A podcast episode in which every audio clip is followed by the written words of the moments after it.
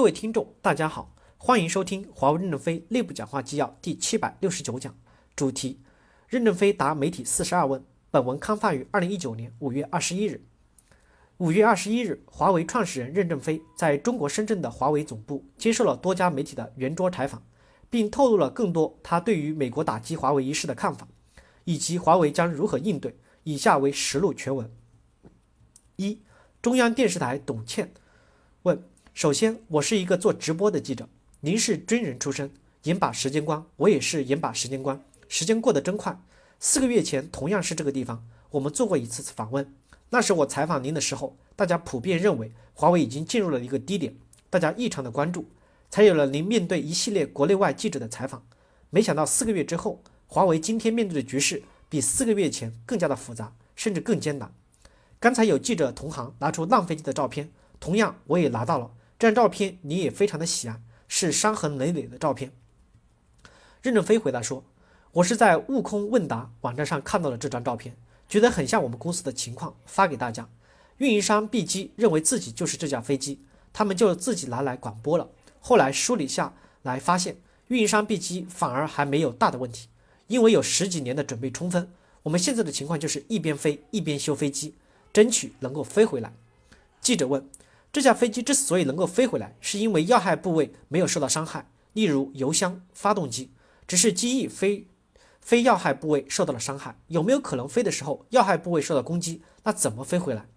任飞回来说：“我讲两个故事。二战时的德国和日本，德国因为不投降，最后被炸得片瓦未存，除了雅尔塔会议留下来准备会议，其余地方全被炸成了平地。日本也受到了强烈的轰炸。”如果不投降，美军也要全部的炸平。最终，日本采取了妥协的方法，保留了天皇。日本投降，没有了被完全摧毁，但是大量的工业基础被摧毁了。当时有一个著名的口号：什么都没有了，只要人还在，就可以重整雄风。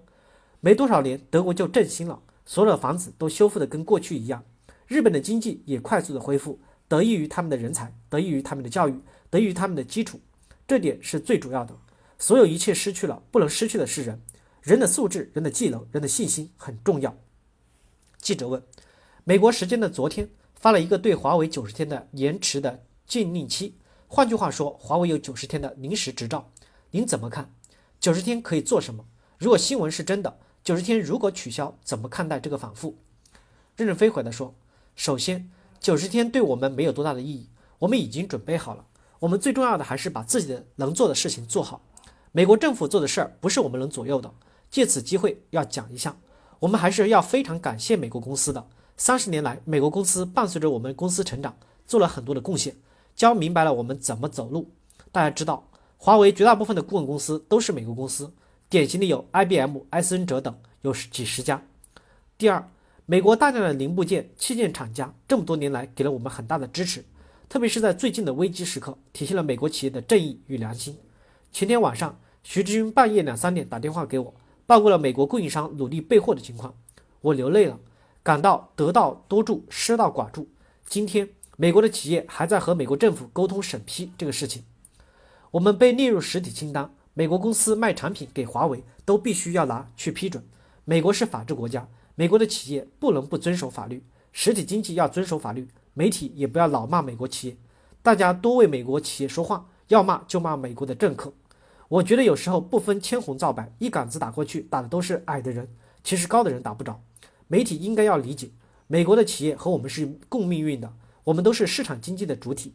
美国的政客做这个工作，可能低估了我们的力量，我就不多说了。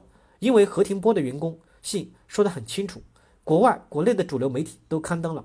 刚才说到浪飞机，我们有一些边缘产品没有备胎，这些产品本来迟早就要淘汰的，这些有些影响。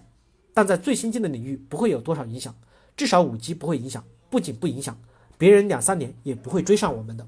感谢大家的收听，敬请期待下一讲内容。